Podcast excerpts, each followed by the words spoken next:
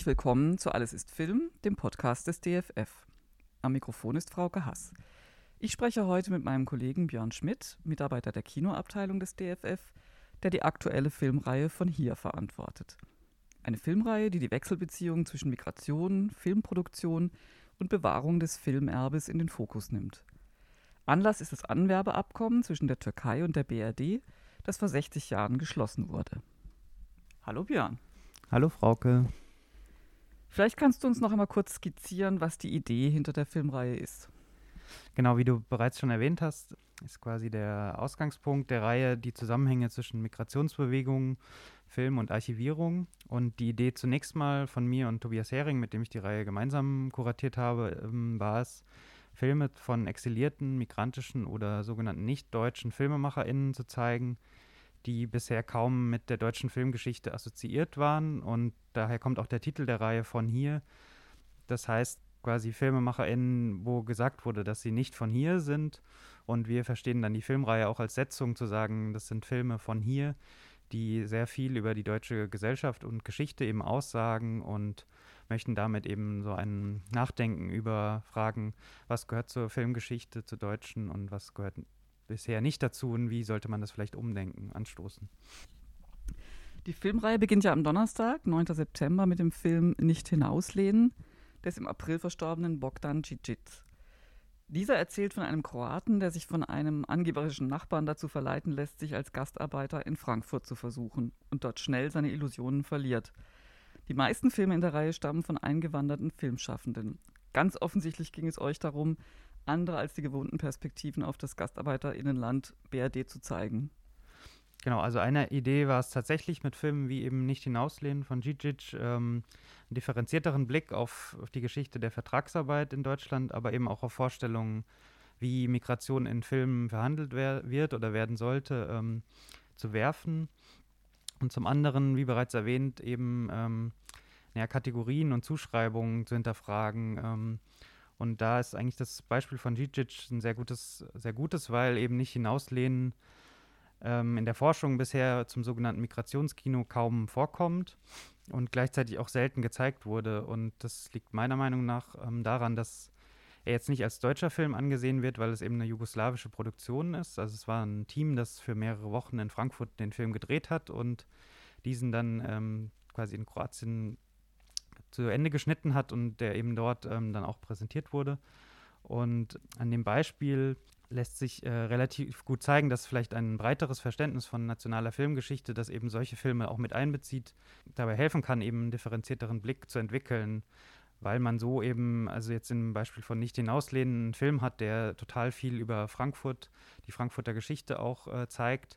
Ist eben Ende der 70er ähm, gedreht und zeigt dort auch den U-Bahn-Bau oder Hochhausbau und eben welche Rolle auch ähm, Vertragsarbeit quasi zu der Zeit gespielt hat und ja, wie sich eben das Stadtbild damals auch verändert hat durch Migrationsbewegungen und hat, ist sich auch nicht so schade, der Film quasi Kritik zu üben und auch einen kritischen Blick auf die Frankfurter Stadtgesellschaft zu werfen. Eben zeigt auch die Kälte und, und quasi die nicht gastfreundliche Haltung, die dann in vielen Teilen der Gesellschaft eben auch vorhanden war. Gezeigt werden ja außerdem Filme der türkischstämmigen Regisseure Serap Berakarasu und Yüksel Ugurlu, in denen es zentral auch um die zum Teil grauenhaften Arbeitsbedingungen der GastarbeiterInnen geht, des iranischstämmigen Sorab Shahid Saleh, der in Empfänger unbekannt den gesellschaftlichen Widerstand gegen eine Beziehung zwischen einer BRD-Deutschen und einem türkischen Arbeitsmigranten thematisiert, sowie Filme der Inderin Chetna Vora und der Senegalesin Safi Fey. In einer eigenen Veranstaltung wird das umfangreiche Werk der indischstämmigen früheren NDR-Redakteurin und Filmemacherin Navina Sundaram vorgestellt. Man sieht also, das Feld, das ihr beackert, ist sehr weit gefasst. Welche Gedanken haben dich und das Team bei der Auswahl der Filme geleitet? Zum einen wollten wir ähm, zeigen, wie vielschichtig die filmischen Perspektiven und Beschäftigungen mit Migration abseits bekannter Pfade ähm, doch sind. Und zum anderen denke ich, dass so eine breit gefächerte Auswahl auch einfach schon notwendig ist, um diesem Ereignis Migration gerecht zu werden, weil es eben ein Phänomen ist, was Grenzen überschreitet und eben auch immer wieder dazu auffordert, quasi das Bestehende, was man weiß, quasi zu hinterfragen und so einen Perspektivwechsel irgendwie zu vollziehen. Und deswegen war es uns ganz wichtig, quasi ähm, also eine Vielzahl von verschiedenen Filmen aus verschiedenen Bereichen ähm, zu zeigen, die eben nicht ein festgesetztes Bild von Migration vermitteln, sondern viele verschiedene. Deswegen war es uns auch wichtig, quasi nicht nur eine Reihe, obwohl es sehr wichtig ist, über Rassismus zu machen, sondern wir wollten auch zeigen, dass es nicht nur negative Seiten hat, quasi diese Konnotation Migration ähm, und Gesellschaft. Und daher haben wir eben, plädieren wir für so ein vielschichtiges Bild, ohne jetzt zu sagen, dass wir jetzt nicht über Rassismus reden sollen, weil es natürlich ein riesiges Problem ist und auch eine Kontinuität von damals bis heute eben gibt. Wie seid ihr denn vorgegangen? Also wie habt ihr die Filme gefunden, die er jetzt ausgewählt hat? Kannst du dazu ein bisschen was sagen?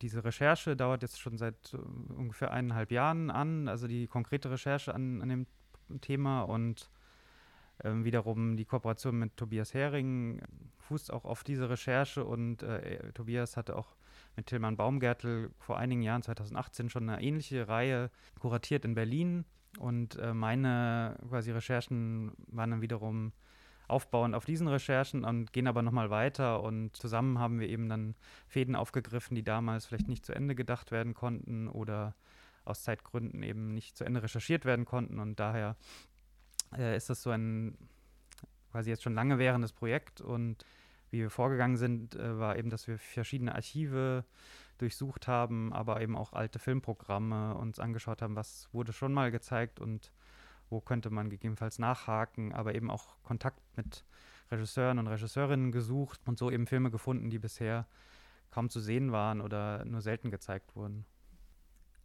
Auf welche von euch ausgegrabenen Perlen können sich die KinobesucherInnen freuen? Welche sind deine Favorites?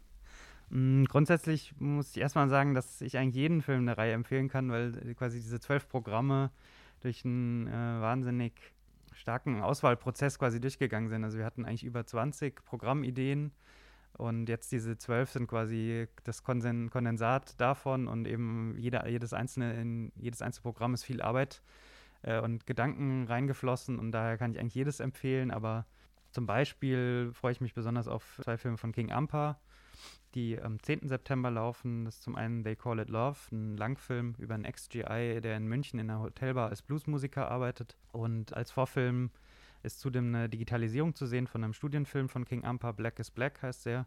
Und der war wahrscheinlich noch nie im Kino zu sehen. Also es ist jetzt die erste Gelegenheit, den überhaupt mal öffentlich zu sehen. Und wir hatten quasi die Chance, im Rahmen der Reihe den digitalisieren zu können, ähm, um ihn überhaupt jetzt im Kino zu zeigen. Und zum anderen kann ich besonders ähm, Ekmek Parase empfehlen von Sarah Pera Karasu, den wir eben in Kooperation mit Remake, Frankfurter Frauenfilmtage, zeigen, weil es einer der wenigen Filme ist, der eine, quasi eine weibliche Perspektive der Vertragsarbeit betrachtet und ganz besonders toll und aber auch sehr ergreifend eben ist was für erwähnenswert ähm, ist, ähm, eben zum Stichwort Kooperation, jetzt in dem Fall von Remake oder der Kinothek Asta Nielsen, dass ähm, quasi so eine Reihe nicht im luftleeren Raum entsteht und auch viel von eben Kooperationen profitiert, auch, auch quasi von äh, dem Austausch mit Kolleginnen, die eben Tipps haben. Und das ist quasi uns in der Vorbereitung der Reihe eben klar geworden, dass auch gerade bei so einem breiten Feld es wichtig ist, verschiedene Perspektiven auch von Programmmacherinnen einzubeziehen und eben man das nicht all, quasi alleine zusammenstellen kann. Und da sind neben der Kinothek Asta Nielsen und Gabi Babic vor allem die Initiative Bibac zu nennen in Berlin, die quasi ähnliche Projekte schon seit Jahren ähm, planen und verfolgen und ohne die es jetzt auch nicht in der Form möglich gewesen wäre, die Reihe zusammenzustellen. Wie ich beim Lesen der Filmtexte erfahren habe, sind viele der Filme nicht in sehr gutem Zustand. Woran liegt das? Kannst du dazu was sagen? Hm, also zum einen hängt das eben damit zusammen, was archiviert äh, wurde und ähm, was vielleicht nicht archiviert wurde. Und das Spannende daran ist, dass sich quasi, ähm, wenn man davon weggeht zu sagen, dass der Film hat keine gute Qualität oder er ist nicht schön anzuschauen, dass sich quasi in dieser schlechten Qualität, in den Kratzern und der Abnutzung ähm, auch zeigt, welche Geschichtlichkeit oder in den Film eingegangen ist. Also wie ähm, wie wurde er archiviert oder was wurde über den Film gedacht und wurde vielleicht gesagt, er ist nicht wichtig und daher müssen wir uns nicht so besonders um ihn bemühen. Und ich finde, dann ist es wiederum sehr interessant, den Zustand der Filme mit einzubeziehen, weil sich eben so dann kleine Geschichten auch erklären lassen oder eben auch die Vernachlässigung der Filme im öffentlichen Diskurs ähm, auch irgendwie zeigt. Und zum anderen war es eben quasi hatten wir gar nicht die Wahl, jetzt eine besonders schöne Kopie, wie es jetzt bei vielleicht sehr bekannten Filmen, da kann man dann noch wählen, äh, zeige ich jetzt äh, zum Beispiel ein Digitalisat oder eine besonders tolle Kopie aus einem Archiv in Amerika. Und bei diesen Filmen war die Möglichkeit gar nicht gegeben. Also da hieß es entweder, wir zeigen jetzt das, was vorhanden ist, oder eben gar nichts. Und was dabei auch noch zu sagen ist, dass wir quasi oft auch äh, mit den FilmemacherInnen selbst Kontakt hatten, um überhaupt Material zu finden, weil es da gar nicht die Archive gab, die Sachen aufbewahrt haben, sondern oft auch die FilmemacherInnen selbst, die dann zu Hause noch eine DVD-Abtastung von ihrem Film hatten und das jetzt zum Teil das Einzige ist, was noch spielbar überliefert wurde. Es klingt auf jeden Fall nach einer sehr, sehr interessanten Reihe. Ich bin schon sehr gespannt auf die Filme. Vielen Dank. Ja, freut mich, danke. Das war mein Gespräch mit Björn Schmidt, Mitarbeiter der Kinoabteilung des DFF und Kurator der Filmreihe über Migration und Filmerbe von hier, die unter anderem vom Hessischen Ministerium für Wissenschaft und Kunst gefördert wird. Partner waren außerdem Remake Frankfurter Frauenfilmtage und Kinothek Asta Nielsen sowie das 360-Grad-Projekt der Kulturstiftung des Bundes. Danke fürs Zuhören. Sagt uns gerne, ob euch dieser Beitrag gefallen hat und welche Themen rund ums TFF und den Film euch interessieren.